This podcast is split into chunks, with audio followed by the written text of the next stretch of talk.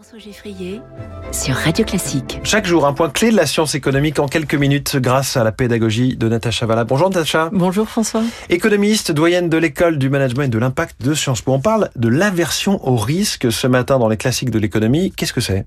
Le risque nous entoure. On le sait depuis, depuis longtemps, mais il y a de plus en plus de... On est capable aujourd'hui de caractériser le risque dans diverses dimensions.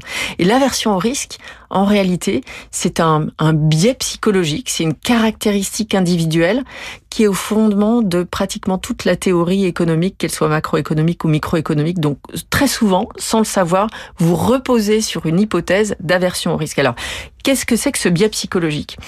L'exemple le plus simple, euh, c'est le jet de dés. si on vous propose de jeter un dé, et si vous tombez sur un chiffre pair, vous gagnez 100 euh, euros, et si vous tombez sur un chiffre impair, vous perdez 100 euros. Et eh ben, typiquement, si vous faites cette expérience, vous choisirez de pas jouer parce que le gain espéré, si vous avez une chance sur deux, a priori, si le dé n'est pas pipé, euh, les profs de maths vont, confirmer, vous avez une chance de, de, un gain espéré de zéro, et donc euh, vous n'avez pas envie de prendre le risque de perdre 100 quand même. Donc comme le gain espéré est de zéro et que si vous jouez pas, vous gagnerez zéro. Donc l'aversion au risque, fondamentalement, elle mesure ça. Alors, ça se mesure dans différents contextes et c'est pour ça que c'est intéressant pour l'économiste. Sur les marchés financiers, par exemple, qui sont par essence des gestionnaires de risque, vous êtes investisseur en action dans une entreprise. Vous exposez votre épargne, votre capital aux aléas de la production de cette entreprise. Si le manager est bon, vous allez gagner de l'argent. S'il y a un problème euh, de marché générique, vous allez en perdre. Bref, il y a plein de facteurs qui font que. Donc, on a besoin, dans votre comportement, dans le choix de la façon dont vous allez allouer, par exemple, votre, votre épargne, on a besoin de mesurer cette, cette, cette aversion au risque, elle se mesure. Et quand vous allez investir vers des actifs risqués ou sur des activités risquées, qu'est-ce que vous allez réclamer? Vous allez réclamer ce qu'on appelle une prime de mmh. risque. Et cette prime de risque, ça mesure en réalité l'argent qu'on doit vous verser pour que vous acceptiez ce degré de tolérance de renoncer à la certitude mmh.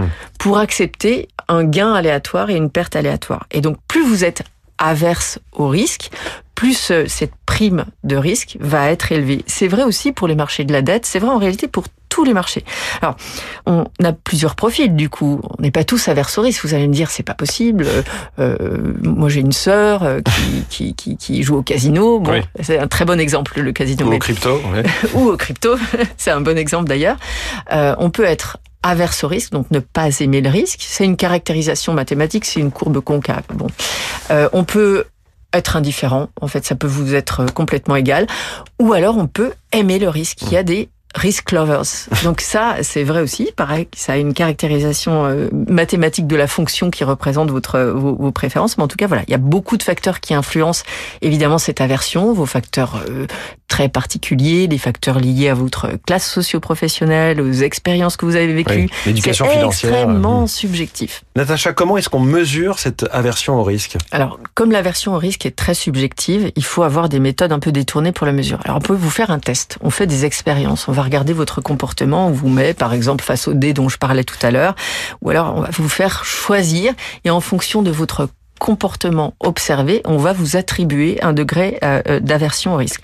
On peut le faire aussi par le biais de questionnaires déclaratifs. Vous demandez, est-ce que vous aimez euh, vous jeter dans l'eau froide sans bouée de sauvetage ou pas? Et puis vous allez, en fonction de votre déclaration, qui elle-même est subjective et pas forcément, donc c'est un petit peu plus compliqué.